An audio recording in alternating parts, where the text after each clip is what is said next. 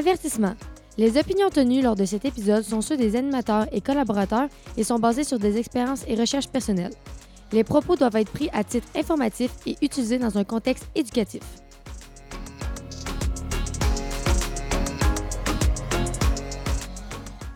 Bonjour tout le monde, bienvenue à ce nouvel épisode du podcast L'Alpha de la Finance. Je suis Sean Gagné, VP corporatif pour le Fonds Alpha. Je suis très content encore une fois cette semaine de retrouver mon micro pour euh, parler de finance, d'économie, même de politique aussi, comme qu'on a pu voir dans, dans le dernier épisode. Euh, encore une fois avec mon fidèle acolyte, le président du Fonds Alpha, Youssef Chenot. Comment ça va, Youssef? Salut, en forme, Sean, toi ça va? Yes, ça va très bien. Puis euh, aujourd'hui, on est bien excités quand même là, pour cet épisode-là. On a un invité euh, que ça fait un petit bout qu'on veut recevoir. Antoine Grenier. Comment ça va, Antoine? Ça va bien, vous autres, les gars? Yes, super. Merci d'être là. Euh, pour commencer, là, je sais pas si tu veux juste te présenter, parler de ton parcours scolaire, professionnel. Pour ton que- background, en gros, là, tu sais. Pour que les gens apprennent un peu plus à te connaître. Ouais, sure. Ben, en fond, moi, j'ai fait euh, mon bac en finance à, à Laval. Euh, je suis passé au fond Alpha, là, donc euh, c'est un peu pour ça que les gars sont venus me chercher euh, aujourd'hui. Puis j'ai commencé euh, ma maîtrise après ça en, en finance en travaillant euh, à la caisse de dépôt en, en placement privé. Puis après ce stage-là, j'ai commencé l'emploi que j'ai en ce moment, qui est euh, analyste en développement corporatif chez Daubigny, le groupe vétérinaire. Donc on, on achète des, des- des cliniques privées, dans le fond. euh, c'est une job de, de M&A, là, de fusion-acquisition. T'as-tu fini la maîtrise? Non, non, j'ai pris une session à temps, à temps plein, puis par la suite, je me suis dit que j'allais commencer, commencer à travailler, puis faire le tout à temps partiel euh, au travers de la job. Ok, ok. Ouais, histoire d'aller chercher un peu plus d'expérience puis commencer à appliquer la matière, là, on va Exact, dire. Là. exact. Ok, ok. Puis tu fais-tu aussi les, euh, les examens de CFA? Ouais, j'ai passé le, le 1 en 2019, puis euh, par la suite, je me suis inscrit au 2, mais là, ça a été annulé euh, deux fois de suite à cause du COVID, donc normalement, on va espérer qu'on l'aille en mai de cette année. OK. Puis probablement que ça, ta, ta job doit quand même avoir changé par rapport à la CDPQ, à ta nouvelle job, ou ça, c'est, c'est des tâches qui se ressemblent? Ben, c'est c'est sûr que c'est quand même différent. À la, à la caisse de dépôt, c'était une job en placement privé, donc c'est de l'investissement. C'est des parts minoritaires qu'on prend dans des compagnies. Donc, tu sais, la plupart du temps, c'est tout le temps en bas de 30% de participation qu'on prend dans des compagnies. Versus là, chez Daubigny, on achète des cliniques au grand complet. Ça arrive que les anciens propriétaires gardent des parts minoritaires, mettons 10% et moins, mais la plupart du temps, c'est des actions à 100%. Donc, c'est un peu différent, mais le, processus d'une transaction est, similaire là, au travers de ça. mais en gros, c'est un et l'autre euh, d'abord un peu du placement privé, là, avec des quotes alentour de placement pour Denis, oui. vu qu'il achète au complet. Là. Certainement. Les, les deux, c'est du placement privé. C'est vraiment juste euh, la part de participation qu'on prend là, au final dans, dans la compagnie. Puis, euh, mettons, pour nos auditeurs peut-être un peu moins familiers avec le domaine, euh, la- c'est un peu une branche de la FinCorp, là, on va dire. Mhm. Là. Ben, en fait, pas du tout. là. C'est c'est plus un, un- un dérivé de, de la finance d'investissement, là, puis des, des marchés de capitaux. Mais euh, bref, pour ceux qui sont moins familiers avec le, le concept de placement privé, comment tu le décrirais, mettons, très rapidement? C'est quoi la nuance, par- mettons, entre euh, mettons, ce qui est marché de capitaux, qui est un peu la- une coquille que j'ai dit plus tôt Mhm. en, faisant la comparaison, puis euh, les placements privés? Ben, c'est c'est sûr que le, que le cœur du placement privé ressemble beaucoup à l'investissement en, en bourse. Là. Au final, tu achètes des parts du- du- d'une société, mais la c'était beaucoup plus proche du, de la compagnie en placement privé. Le processus se fait beaucoup plus directement en communication avec le monde avec, en, qui tu investis au final. Donc, c'est sûr que ça, c'est quand même différent. Souvent, euh, c'est des analyses un peu différentes aussi. Tu sais, quand tu achètes des, des, actions en bourse, tu essaies de savoir combien que ça vaut aujourd'hui pour savoir, bon, OK, est-ce que c'est sous-évalué, surévalué ou bien euh, correct comme achat. Puis en placement privé, souvent, c'est plus des analyses de rendement. Parce qu'on regarde, mettons, à la caisse de dépôt, ce qu'ils veulent savoir, ben, c'est quel genre de rendement qu'on va avoir sur ce titre-là si on le garde euh, 5, 6, 7, euh, 7 ans et plus. Donc, ça va plus des analyses de, tri, donc euh, des- un rendement que tu vas faire sur ce, ce genre de, de, de, de période de- d'investissement-là. là. Ben écoute Antoine, on n'est pas juste euh, on t'a pas juste invité pour que nous fasses euh, la lecture de ton curriculum. On voulait avoir aussi ton avis sur euh, quelques petits points, surtout d'actualité. On va commencer, vous allez voir dans les prochains épisodes, à s'attarder un peu plus à ça. Euh, premier point, je pense qu'il est quand même important qu'on fasse un retour encore une fois sur la crypto-monnaie. Je pense que ça va être un sujet quand même récurrent avec l'intérêt que ça l'a captivé, particulièrement au mois de décembre puis début janvier. Justement, cette semaine, comme on vous disait, on vous avait dit là, que les cryptos, c'était très, très, très volatile par leur nature, qui était comme pas vraiment rattaché à rien en particulier. Puis, euh, depuis le dernier épisode, on a un recul de presque 10 000 US par Bitcoin de euh, 25% Mais euh, je tiens à dire que euh, malgré tout, je vous invite encore à continuer de prêter attention à cet univers-là parce que c'est encore quelque chose qui n'est pas super défini. Puis il y a tellement de. Ça peut tellement aller dans plein de directions différentes que, euh, notamment à la hausse, que je pense que ça, continue de rester pertinent de prêter attention malgré les grands mouvements qu'on a eus. Puis je sais que avec Antoine, j'ai jasé un peu pré-enregistrement de toutes les crypto-monnaies, justement. Puis on a pas des opinions divergentes, mais je pense un peu nuancées, mais dans des directions différentes l'un et l'autre. Puis, euh, comme tu me disais, là, euh, Gre, si tu me remets de t'appeler Gre on tape, euh, avant l'enregistrement, que les, les crypto-monnaies, c'est un peu comme des commodités à comprendre pour les non-initiés. mettons, les commodités, c'est tout ce qui est physique. Par exemple, le bois, l'avoine, c'est des commodités. les, aussi, le, bœuf, ça peut être une commodité. Mm. Mais généralement, on va parler beaucoup plus, mettons, de l'or, de l'argent, tout ça. Mm. Puis tout, ça je pense, la liaison un peu entre, mettons, les crypto-monnaies et les commodités. Ouais, ben, tu sais, avec la visibilité qu'on a en ce moment, si on était pour attacher cet investissement-là ou ce, titre-là à, une classe d'actifs, tant qu'à moi, la visibilité qu'on a nous rapproche de beaucoup plus d'une commodité que, que d'un investissement euh, classique en équité ou quoi que ce soit. Parce que quand tu investis, mettons, dans une compagnie, ben, tu investis dans les, dans les cash flows futurs. Tu sais, ce que tu veux savoir, c'est combien que ça va te rapporter dans les prochaines années pour te dire, bon, mais si j'achète euh, pour 100 dollars, ben, est-ce que ça va me rapporter plus que ça au final sur ma période d'investissement? Mais dans un, dans, une, dans un achat comme une crypto-monnaie ou une commodité, ben, tout, tout ce que tu veux savoir, c'est à quel prix je vais être capable de revendre la commodité parce que tu n'auras jamais de, de, source monétaire qui va venir de là.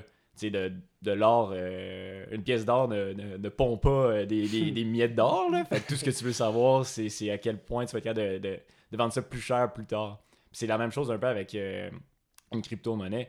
Il n'y a absolument rien qui vient de, de ça. Ça ne crée pas de valeur avec le temps. Tout ce que tu veux savoir, c'est est-ce que tu vas capable de rendre ça plus cher plus tard? Ouais. Mais tu penses pas, mettons, que le, justement, le genre de création de valeur qui provient des crypto-monnaies, puis je pense que ça l'intérêt alentour, c'est euh, la technologie derrière, et puis le, le, le, point derrière. Je pense, mettons, avec le Bitcoin, c'était un peu de, se détacher des banques centrales, puis de justement tout ce qui est Libor, puis euh, les, taux centraux sur les monnaies, mhm. puis cette espèce d'échange-là, puis tout ce qui est Forex, puis devenir comme un, une standardisation euh, basée sur Internet, euh, puis le, le, Je veux pas dire l'effet communautaire, parce que c'est pas exactement le mot quand c'est rendu à cette échelle-là, mais bref, c'est l'effet de collaboration pour justement sécuriser les transactions, puis devenir un genre de système monétaire qui est standalone à côté. Je pense pas qu'il y ait comme une genre de valeur qui est dérivée de ça. Je dis pas que c'est, mettons, 40 000 US par mm. unité, là, mais tu penses pas qu'il y a comme une valeur perçue qui peut être tirée de ça qui en fait plus que, mettons, un investissement, un, pas un investissement justement, mais genre une spéculation sur. Euh, ben, c'est quand tu achètes euh, une crypto-monnaie, tu vas choisir euh, du Bitcoin, l'Ethereum ou peu importe. Donc, tu n'achètes pas nécessairement la, technologie, tu achètes le, un peu la, la, la, face de la technologie. Comme quand tu achètes une compagnie comme, mettons, euh, Shopify, t'achètes pas du e-commerce, tu achètes le modèle d'affaires de la compagnie. Fait que c'est le même principe quand tu achètes une crypto-monnaie. Si tu achètes du Bitcoin, ben toi, ton guess, c'est que le Bitcoin va valoir plus cher plus tard. Pas que la technologie va devenir meilleure. Tu la technologie peut devenir vraiment meilleure en crypto-monnaie puis que ça soit utilisé, mais qu'au final, le, prix du Bitcoin va, va pas plus cher en, bout de compte. Fait que, tu sais, je pense qu'il faut faire une bonne différence entre l'investissement puis la technologie derrière qu'ils utilisent. Là. OK. Fait au final, tu sais, moi, je suis un peu du clan qui croit que. Euh, il y en a qui vont vous dire que vous devriez juste être en crypto-monnaie puis pas détenir d'investissement euh, classique. Ce qui est euh, encore, encore une fois, même si je pense qu'il y a peut-être quelque chose qui se passe avec les crypto-monnaies, ça relève un peu de l'absurde, pas avoir rien d'autre que des crypto-monnaies parce que c'est mettre tous ses œufs dans le même panier, mm-hmm. c'est jamais une bonne idée à la base. Mais quand même, je pense qu'il y a une, valeur, en guillemets, à aller chercher à l'espèce de volatilité et l'excitation qu'il y a alentour de cette technologie-là. Je ne recommande pas, encore une fois, là, euh, quand je dis crypto-monnaie, je, veux quasiment tout le temps dire Bitcoin parce qu'il y, a beaucoup de dérivés puis de, de, altcoins, puis il y en a qui vont qui disent un peu dans le marché des shitcoins parce que c'est un, peu genre des crypto-monnaies qui sont inventées juste pour euh, à la limite frauder ceux qui vont l'acheter pour, pour que ceux qui l'ont inventé fassent de l'argent sur votre dos. Mais hum, quand même, je pense que euh, même si euh, tu sais ce que tu dis, c'est super pertinent, le groupe, c'est aussi très très vrai. Là, que, comme tu dis, mettons, les commodités, ça, si tu laisses une commodité dans un entrepôt, ben, elle ne se mettra pas à pondre mm-hmm. d'autres, euh, à se cloner par elle-même. Puis c'est le même principe, mettons, pour une monnaie qui est qui s'applique aussi à la crypto-monnaie au final. Mais quand même, je pense que le, vu que l'avenir est tellement incertain l'entour de ça, puis c'est encore super nébuleux, je pense, pour euh, une majorité de personnes. Puis, il y a des vecteurs de, on va dire des, des vecteurs d'intérêt, entre guillemets. Là. Par exemple, si jamais, mettons, les, les grandes institutions bancaires décident que ça devient peut-être pertinent pour eux aussi d'avoir une position là-dedans, considérant qu'il y a une quantité relativement limitée de, de Bitcoin, ben, je pense qu'il y a comme un... Tu peux euh, spéculer, encore une fois, parce qu'au final, c'est un peu ça, spéculer sur l'effet de rareté que ça va avoir, puis l'offre à la demande au final. Mais hum, je comprends ton point que c'est beaucoup plus euh, prendre une chance que investir dans une idée ou un mhm. concept. Ben, je crois que cet argument-là serait autant rattachable à, mettons, quelqu'un qui aurait voulu euh, investir en technologie vers la fin euh, du 20e siècle. Tu arrivé dans, un, dans une part où c'était quelque chose de nouveau, puis que tout le monde était comme, mais je veux pas manquer le train. Mais tu aurais investi dans les technologies dans les années 99, puis tu n'aurais pas aimé ton triple. Fait que, tu sais, oui, avoir une nouvelle, quelque chose de nouveau sur le marché qui est intéressant, puis tu sais pas trop ce que ça s'en va, ça a un effet un peu euh, tant qu'à moi. tu vas vouloir aller vers ça. Mais il y a une grande part de, de, risque que tu as qui, est la mécompréhension. Mhm. Tu n'as pas, d'historique par rapport à ça. Puis tu sais pas sais pas encore euh, c'est quoi qui va être utilisé au final dans cette technologie-là. On peut comparer ça, mettons, euh, au, trip du pot qu'on avait eu là, quand que Trudeau allait prendre, allait prendre le, le, pouvoir au Canada. Tu sais, à ce moment-là, tout le monde commençait à acheter euh, des, stocks de marijuana, mais on savait pas encore qui allait en vendre, puis le pouvoir d'achat allait être acquis, parce que tu regardes euh, un, cycle de production de, de, potes, mais tu vas voir la personne qui va, qui va être sur le, sur le terrain en train de la, produire, tu vas voir la personne qui va la, la distribuer, tu vas ton détaillant au final. Fait que tu sais, tu sais pas ça va être qui dans toutes ces personnes-là qui va aller chercher la marge. Puis t'as même beau investir dans une business qui lui va faire un peu l'agriculture, si vous me permettez. Puis tu sais pas si cette personne-là va être capable de vendre ce produit-là à un bon prix à la personne qui va l'acheter, puis après ça va la distribuer à euh, la SQDC ou d'autres euh, d'autres entreprises. Fait qu'à ce moment-là, tu sais, oui, t'as un, as un aspect de Ah ben là, c'est une nouvelle technologie, c'est un nouveau produit, je veux pas manquer le train mais tu rien encore qui te dit bon, cet investissement-là, c'est nouveau, ça, va me rapporter tel montant d'argent. Fait que je pense qu'il faut encore toujours prendre ça avec un grain de sel puis se dire qu'il y a une grosse partie de gambling dans ce genre d'achat-là. C'est bon qu'on parle un peu de spéculation et de gambling parce que justement, je pense que Shan t'avait raconté dans un autre épisode que dans le temps, l'espèce de folie du pot au Canada, mhm. je pense que t'avais fait un, investissement qui au final, euh, c'était pas vraiment un investissement, c'était plus. ah, c'est ça. Puis surtout quand tu commences, tu as peur justement, comme tu parles Antoine, de manquer le train, là, puis tu, finalement tu le manques totalement. Là. Tu, penses, euh, mhm. tu penses que c'est toi qui as la nouvelle nouvelle puis que, que tu es à, à l'avant du marché, mais finalement tu, tu te fais prendre. Mhm. Si on regarde, admettons, les grands, grands investisseurs de, ce monde, se sont toujours un peu euh, éloignés de tous ces genres de, nouveaux produits-là révolutionnaires pour investir dans des, dans des compagnies qui rapportaient, mettons, des cash flows stables, en croissance, etc. Parce qu'à long terme, je pense que c'est ça qui a eu le plus de, de, proof of concept, si vous me permettez le terme. Mais c'est sûr que là, je vais, je vais preach for my church, mais. Euh, tu vas prêcher pour ta paroisse. exactement. c'est tant qu'à moi, t'es es dans des situations comme ça, c'est sûr que c'est un petit peu plus plate d'arriver à ton client et dire ben là, moi je vais te vendre un, euh, telle compagnie qui fait des, des, cash flows stables, mais qui est aucunement excitant. C'est sûr que toi, euh, tu vas te dire ah ben moi, euh, achète ça là, à 18 fois le profit qui va te rapporter tel, tel, tel nombre de cash flow. C'est pas être excitant pour ton client qui voit Tesla ou d'autres stocks faire du 200% par semaine. Mais sur du long, long terme, tant qu'à moi, c'est ce genre d'investissement-là qui rapporte. Là. Mais, hum, tu sais, hum, pas pour euh, rentrer dans un autre débat complètement euh, en marge, là, mais tu penses pas que hum, genre la, la, face puis la manière d'investir a vraiment beaucoup changé depuis l'écriture des, grands classiques, mettons style Benjamin Graham puis Warren Buffett. Moi, j'ai l'impression que le, le marché, puis surtout comment que toute l'industrie a évolué, là, euh, ça va devenir c'est pas ça va invalider ce qu'ils ont dit parce qu'au final, l'argent, c'est l'argent. on s'entend. Là. Je crois quand tu as un cash flow qui te rentre dans les poches, ben, cet argent-là, cet argent-là, euh, ça invalide pas parce que je pense que c'est plus une bonne idée comme d'investir sur les fondamentaux. Mais tu penses pas que. Sais, moi, je regarde tout ce qui arrive partout alentour de nous. Là. Euh, Tesla, encore une fois, je pense que c'est le, le, stock qui va avoir fait couler le plus d'encre puis fait le plus jaser en 2020. Là. Euh, c'est sans taille complètement. Là on s'entend, si on s'appuie sur les, les, méthodes classiques, on va appeler ça comme ça, comme si on parlait de, de musique, mais si on s'appuie sur les méthodes classiques, ces tests-là, ça devrait, ça devrait dû planter comme 12 fois. Puis n'importe qui, qui, aurait suivi, mettons, euh, on va dire la méthode académique ou Mhm. classique, qui aurait suivi la théorie puis qui aurait joué contre Tesla, euh, tu serais en faillite plusieurs fois, là, on s'entend. Fait que tu penses pas qu'il y a comme un. Pas qu'il y a une part de risque qui vient quasiment à s'appuyer sur les méthodes trop classiques. Parce que au final, les méthodes trop classiques, ils disent pas short Tesla, ils disent investi dans, mettons, Coca-Cola. C'est un petit peu le, le- le point de nuance que j'aurais apporté parce qu'en fait, euh, quelqu'un de, de- de classique investisseur n'aurait pas essayé de, de- de vendre à découvert des compagnies comme ça parce qu'il sait très bien qu'une compagnie peut rester surévaluée pendant une période énorme puis continuer à gonfler aussi. Mais ce qu'un investisseur classique va aller faire, c'est chercher des compagnies qui font encore des, des bons flux monétaires qui ont un bon, euh, un bon potentiel à un prix très raisonnable. Mais c'est ça, mais c'est surtout l'élément de, de prix raisonnable euh, qui est un peu euh, difficile, je pense, surtout pour les surtout les nouveaux investisseurs, puis ceux qui commencent, là, ils disent, ah, ils lisent, mettons, les. J'oublie le nom encore, mais je sais que le nom de l'auteur, c'est Benjamin Graham. Là. Euh, Mhm. c'est quoi le nom du livre? Euh, investisseur intelligent. Oui, exact, c'est ça. Mais, bref, tout, voyons, cette littérature-là dit comme quoi chercher, puis dans une. Puis où sont les investissements qui font, sont sensés puis logiques. Mais je veux dire, les, les compagnies qui ont euh, du potentiel à prix raisonnable, ben, je veux dire, sont, sont presque. soit sont indétectables, ou bien Ouais. sont très très difficiles à détecter. Puis quand ils sont détectés, ben, je veux dire, il y a tellement d'ordinateurs et d'automatisation que. euh, les, les positions qui sont comme évidentes, un coup la lecture des états faits, sont comme rapidement remplis. Tu penses pas qu'il y a comme un, un gros désavantage pour l'investisseur, euh, je cherche le mot en français retail, là. Mhm. mais l'investisseur comme euh, vous et moi, là, les- je m'adresse aussi à l'auditeur quand je dis vous et moi, là.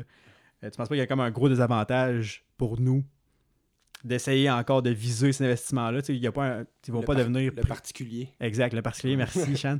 Tu penses pas qu'ils vont devenir presque impossibles à détecter avant, mettons, le, les, les, les ordinateurs, on va dire ça comme ça. Là. Ben, je crois qu'il en, en reste encore des investissements de, de ce type-là sur le marché. Je veux dire, dans les dernières années, c'est sûr qu'il y en a eu moins parce que les marchés sont devenus surévalués en général. Mais des périodes comme ça, on a eu dans les dernières euh, décennies. Puis, ça, ça s'éteint un moment donné. Puis tu, tu- tu retournes vers quelque chose de, de plus raisonnable.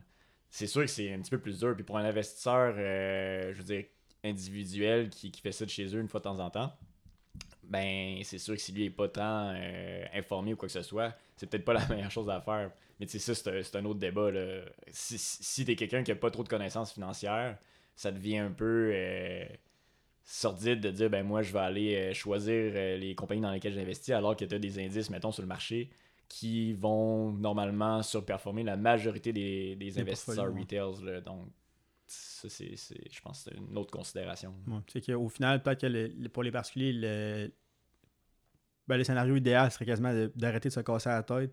Ouais. Puis ben, les les particuliers, je veux dire, il y a des particuliers qui sont très très très habiles, puis sont Mhm. initiés, puis ils savent euh, qu'est-ce qu'ils font. là. C'est pas ça que je suis en train de- je suis pas en train de sous-tendre Ouais. que si t'es pas un institut, ben tu devrais juste euh, abandonner puis acheter des indices. là. Mais hum, tu sais, je pense que c'est la chose logique à faire, ce serait probablement se concentrer beaucoup plus sur les, les indices qui vont faire le travail pour nous au final. Quand, quand tu dis les indices, là, justement, tu peux-tu parler pour, dans le fond, décrire c'est quoi un indice, un ETF, mettons? Ok, ben, effectivement, là, c'est un, un bon point que tu amènes, Chan. là. Je parle un peu comme si c'était clair et limpide pour tout le monde. là. Mais bref, vous n'êtes pas sans savoir, si vous avez déjà écouté, mettons, euh, TVA, le petit segment économie ou ben RDI, je fais pas de discrimination par rapport à votre euh, poste de nouvelles préféré. Là. Mais souvent, les nouvelles vont parler euh, des grands indices, comme mettons le TSX, pour qui est comme l'indice canadien, ou le SP500, qui est le Standard Poor's 500. Ou euh, je pense que la Nasdaq aussi, qui est, qui est beaucoup jasé. Ben, c'est, ça, c'est des, souvent, c'est des regroupements d'entreprises selon des critères. Par exemple, le, le Standard Poor's, le SP500, qu'on voit beaucoup à la télé, c'est les 500 plus grosses compagnies des États-Unis par capitalisation boursière. Je sais pas si, je pense que c'est par capitalisation boursière, right? Ouais.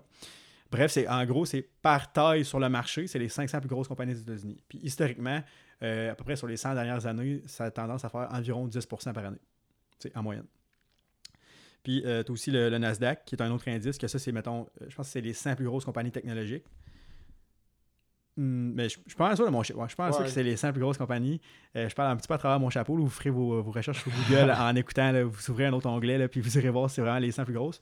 Sinon, TSX, c'est un peu la même mécanique que l'SP500, mais au Canada. Bref, c'est un peu le- une manière de laisser le marché faire le travail pour soi. Parce que, mettons, si tu investis dans les 500 plus grosses compagnies, euh, tu sais, mettons, les 10 du bas, là, si, mettons, ils se mettent à rapetisser, puis ils vont Mhm. finir par débarquer, puis vont se faire remplacer par des compagnies qui sont en train de grossir. Fait que, il y a comme un, un choix, puis une sélection naturelle qui se fait, puis tout ça, c'est un peu euh, une manière de, de laisser les marchés investir pour soi-même. Puis, en général, tu as des rendements quand même intéressants là, sur, le- euh, sur le long terme. Un peu plus, euh, on va dire, garanti que essayer de choisir une compagnie par toi-même, spécialement quand tu y vas, mettons, selon les tendances ou, mettons, quand tu vas acheter des penny stocks parce que tu te dis, hey, l'action vaut 10 sous, hey, c'est pas cher. Tu sais, c'est pas, cher. Puis il y a beaucoup, tu sais, ça monte à une pièce, je vais faire 10 fois mon investissement. C'est un peu une. euh, tu t'espères qu'elle va monter à une pièce plus que souvent qu'autrement. là. Mais bref, ça m'amène un peu sur notre euh, prochain sujet qui, euh, je vois pas le, le temps, mais je veux pas abuser du temps de nos auditeurs, mais ça risque d'être ce qui va closer. Euh, cette semaine, il y a eu un, un- un phénomène un peu particulier que je voulais euh, jaser à la table ici. C'est un peu le- l'effet que le- la masse puis les particuliers, quand ils s'organisent ensemble, peuvent avoir sur les marchés. Parce que euh, au moment qu'on enregistre euh, ce podcast, dans la semaine, il y a eu un, un gros mouvement sur la compagnie GameStop qui est Mhm. une euh, compagnie publique. Les gamers dans l'auditoire vont savoir de quoi je parle. C'est, bref, une petite boutique qui est connue sous le nom de eBay Game au Canada. Que c'est, souvent, c'est des petites boutiques qui vont avoir dans les centres d'achat, très rarement en standalone, qui vendent des jeux vidéo. Et dans les dernières années, ça a commencé à mourir euh, relativement rapidement parce qu'il y a, euh, comme les, les- ceux qui vont avoir les. euh, train de, de me prendre une débarque, cette phrase-là. Ceux qui, sont, qui prêtent attention à ce qui se passe alentour de eux, plus particulièrement, euh, vont réaliser qu'il y a de moins en moins de monde qui vont magasiner. Ouais. Alors, oui, c'est encore plein, mais je la quantité d'argent dépensé dans les magasins physiques versus Internet est quand même en train de descendre rapidement. Et GameStop n'était pas vraiment positionné pour capitaliser là-dessus et comme transférer ses ventes sur Internet. Parce qu'il y avait encore beaucoup de magasins, des frais de location à louer, tout ça. Et la compagnie est en train de mourir à petit feu à petit feu. Sauf que euh, il y a euh, un groupe d'investisseurs sur Internet, sur euh, Reddit, pour ceux qui connaissent le forum, qui est un, Ouais. un site web quand même très très populaire. Il y a un, un sous-forum qui s'appelle Wall Street Bets, qui est souvent des investisseurs qui vont euh, faire des, des, euh, de la spéculation puis acheter des, des options qui sont un produit dérivé. Du pump and dump un peu aussi? Ou ben, plus ou moins, mais ce qui est arrivé cette semaine, ça, on- ça peut, ça, ça ressemble un peu au phénomène de la pump and dump. Mais bref, ils vont euh, essayer de repérer des stocks qui ont peut-être un potentiel de mouvement quand même euh, intéressant, puis ils vont acheter des options ultra au-dessus ou ultra en dessous du prix actuel. Et euh, cette communauté-là a remarqué que GameStop, il y avait ce qu'on appelle le short interest, donc la quantité d'actions qui sont vendues à découvert versus achetées. Je sais qu'on rentre un peu dans des concepts complexes pour un auditeur qui est non initié. Mais bref, il y avait beaucoup plus de, gens sur le marché qui, qui vendaient à découvert, donc qui, qui pensaient que la compagnie allait descendre, qu'il y en avait qui pensaient que la, qui tenaient la, compagnie pour qu'elle monte. Donc, ce qu'ils se sont dit, c'est qu'on va essayer de forcer ceux qui vendent à découvert de racheter leurs actions, parce que quand tu vends à découvert, tu comme négatif une action. On va essayer de les forcer de racheter leurs actions pour faire monter le prix de GameStop ultra rapidement, parce qu'il y avait une très très grande quantité de personnes qui vendaient à découvert. Et en s'organisant, ils ont réussi à prendre, euh, en une seule journée, ils ont pris euh, GameStop, qui, était, qui se transigeait à environ à 40$ l'action, et en, en- en- ce qu'on appelle en faisant un short squeeze, donc en forçant ceux qui, qui vendaient à découvert leurs actions à les racheter, parce qu'ils étaient comme ils perdaient trop d'argent Mhm. à, à essayer de, de shorter la compagnie, en les forçant à faire le rachat, ils ont presque fait doubler le prix de l'action en une seule journée. Ah, ouais. Donc, à l'ouverture, c'est à peu près 39$ US l'action. Et à midi et demi, parce que moi, j'ai suivi ça quand même avec un très grand intérêt, puis ça m'amusait beaucoup. À midi et demi, la compagnie était rendue à peu près à 75$ US. Tu sais, en 3 heures, tu passes de 39 à 75, c'est quand même jamais vu. Donc, euh, je voulais qu'on jase un peu là, de. tu sais, Pas nécessairement de GameStop, mais du phénomène un peu des, des stocks. Des communautés, puis des Ouais. stocks qui deviennent à la mode, Mhm. puis un peu avertir les auditeurs. C'est- pas un peu dangereux, justement, avec des forums comme Reddit, où ce qu'il y a des, sur Wall Street Bet, il y a des millions de, de personnes. là. Justement, tu, tu peux jouer avec le marché, tu on l'a vu avec GameStop. C'est pas un peu dangereux. Ben euh, oui, puis non, probablement que euh, Antoine va pouvoir euh, mettre son petit grain de sel là-dessus. là, c'est que oui, c'est sûr qu'être rendu avec 2 millions de personnes, si c'est les 2 millions de personnes se coordonnent ensemble puis bougent dans la même direction, tu peux finir par avoir un effet sur le marché. Par exemple, il y, a, y a des lois qui encadrent ce, ce style de, de tentative-là, mais pour des, des compagnies qui sont euh, de bon format, là, on va dire par exemple GameStop qui a une capitalisation boursière qui est, c'est pas, mettons, un penny stock à une scène. c'est quand même une compagnie qui était établie. Ouais. Pour les compagnies qui ont des bons formats, euh, ça va être un peu plus difficile pour ce qu'on appelle le, le SEC, qui est comme un. Pas euh, l'équivalent de Revenu Canada, mais c'est c'est un peu le- le- l'institut qui encadre La les. police de la bourse. C'est la police de la bourse, c'est ça, c'est une, une excellente manière d'expliquer. C'est la police de la bourse aux États-Unis. Pour le SEC, je pense qu'ils vont laisser plus une tendance à laisser glisser ça. Mais euh, c'est ça pour les, les investisseurs individuels qui a rendu 2 millions de personnes qui se coordonnent, puis ça, ça peut représenter quand même une bonne quantité Mhm. d'argent selon le portefeuille de chacun. Euh, ça montre le pouvoir que ça peut avoir éventuellement. Puis aussi, je pense que ça montre aussi le, le- la folie qui s'empare un peu des marchés puis des, des investisseurs présentement, puis l'effet de masse. tu. Puis ça, ça revient un peu à ce que tu disais tantôt, Shan, tu tu veux pas manquer le bateau. Là. Mhm. Je pense que c'est un peu ça qui est, qui est en train de se manifester, mais de manière coordonnée c'est sur Internet. là. Il y a beaucoup plus d'investisseurs autonomes aussi. Là. Si on l'a vu avec la pandémie, beaucoup, beaucoup de gens qui sont initiés au trading, puis justement, ils connaissent pas trop ça, vont sur un site comme Reddit, puis justement, Mhm. ça peut, euh, ça peut mais je pense qu'il n'y a pas juste Reddit, il y a aussi le- une, sur une échelle plus locale, toutes les pages Facebook. Ouais. On a euh, Day Trading qui est euh, tenu par euh, François Dubois, qui est un peu la page de sa firme. Sinon, il y a Trading Québec, ça c'est un peu plus at large. Tous les, les- les gens qui sont intéressés qui sont au Québec par le, le trading vont être prêter attention, ben, vont être portés à aller sur ces pages-là. Mais on voit beaucoup, beaucoup euh, le phénomène là, de des gens qui, qui prennent attention à des penny stocks, puis ils pensent, comme tu disais, Shan, Mhm. comme tu disais tantôt, tu penses à être la première nouvelle, ben, être, être, euh, à l'avance là-dessus. Fait que tu fais un post, mettons, t'écris le nom de la compagnie avec des petites fusées à côté, puis tu fais comme, ah, ça va monter. To the moon. C'est ça, puis il y a comme un, une genre de, de folie de masse qui s'empare de d'à peu près tout le monde depuis le début de la pandémie. C'est peut-être l'effet aussi de rester trop Mhm. longtemps à l'intérieur qui, qui montait à la tête de certains. Là. Il y a un genre de, de folie qui s'empare de tout le monde, puis hum, je veux pas avoir l'air de, de radoter un peu, mais je veux rappeler aux gens comment c'est important de, de faire très, très, très attention avec ce genre de choses-là, parce que ça peut aller dans vraiment n'importe quelle direction. Ouais. Puis, hum, Toi, Antoine, tu, tu tiens-tu loin de ça, ou c'est quoi ta... Ouais, je touche pas à ça avec une perche de 20 pieds. là. parce que je pense qu'il faut, faut se rappeler un peu euh, qu'une compagnie à, à- à long, long terme va toujours aller se recoller euh, sur sa valeur intrinsèque, là, sur ce que la compagnie vaut réellement pour euh, ce qu'elle produit pour ses investisseurs. Donc, une compagnie qui ne crée pas de valeur pour ses investisseurs va perdre la valeur à, à- long terme. là. Ça, c'est. C'est un truisme, si, je, si je peux me permettre. Puis des, des, compagnies comme ça, mettons, qui, qui sont plus un fear of missing out, c'est euh, je veux dire, c'est juste la confiance des, des, des acheteurs qui vont venir gonfler les, les prix euh, de, de ces compagnies-là. Mais à long terme, si la compagnie vaut rien à cause qu'elle produit rien, mais que la seule valeur qui est attribuée à ce business-là, c'est l'argent que les investisseurs injectent là-dedans, ben, à un moment donné, euh, c'est pas rocket science, là, euh, ou en français, euh, science fusée, mettons. ça va, je veux dire, ça va revenir à une valeur qui est plus raisonnable pour, pour, pour une business. C'est sûr que ça peut être long. Mais je veux dire, quand tu investis, tu investis pour, pour plus tard. Tu n'investis pas pour savoir euh, si dans six mois, tu vas pouvoir t'acheter un yacht. là. Donc, normalement, euh, si tu es tout le temps dans des investissements comme ça, ben, à un certain moment, tu vas, tu vas recevoir un bon coup d'en face. là. Mhm. Puis, hum, c'est quelque chose que j'ai remarqué beaucoup avec euh, la crise, mettons, de, de la COVID versus, mettons, 2008. Euh, on aurait dit ce que la, la crise de la COVID a permis. Là. Ben, la crise, tu sais, on a eu un, un flash crash, mettons, sur les marchés, qui ont une, une drop de près tu sais, 30-40% en genre deux semaines. Puis après ça, ça, ça s'est mis à remonter très rapidement. Puis on a- on- j'ai l'impression qu'on surfe encore sur cette vague-là. Sauf que la grosse nuance entre, mettons, ce qui est arrivé en 2008-2009, puis là, c'est que là, il y a tout monte. On est dans un marché qui est comme super, super comme surchauffé puis intensif, puis nourri aussi par, mettons, Mhm. tous les gouvernements qui essayent de sortir Je un pense peu de... ça, c'est effectivement un point qui est, qui est- qui est très important. Là. Euh, pourquoi que ces compagnies-là sont autant évaluées chères en ce moment? C'est pas à cause que ces business-là vont mieux qu'en début d'année. C'est clairement pas à, à- cause de ça. C'est à cause qu'il y a énormément d'argent qui a été injecté par les, banques centrales comme la Fed aux États-Unis. C'est ça, au final, qui est venu revenir, euh, qui, a gonflé les, prix de ces, compagnies-là. là. Donc, faut faire attention, en se disant, ah ben là, euh, la, pandémie est derrière nous, ben ces compagnies-là maintenant sont revenues à leur valeur originale. Il y a un petit bémol là-dedans parce que la majorité des profits de ces business-là sont. Ils, ils viennent des, des- des poches des banques centrales. Mhm. Puis Ouais, c'est ça. tu, tu- tu le vois facilement en regardant, euh, mettons, les revenus versus les profits d'une compagnie. Tu as plein, de- t'as plein de business qui ont perdu énormément de revenus, mais qui font les mêmes bottom lines qu'avant, ou même mieux qu'avant, à cause qu'ils se font donner de l'argent. Ils se font.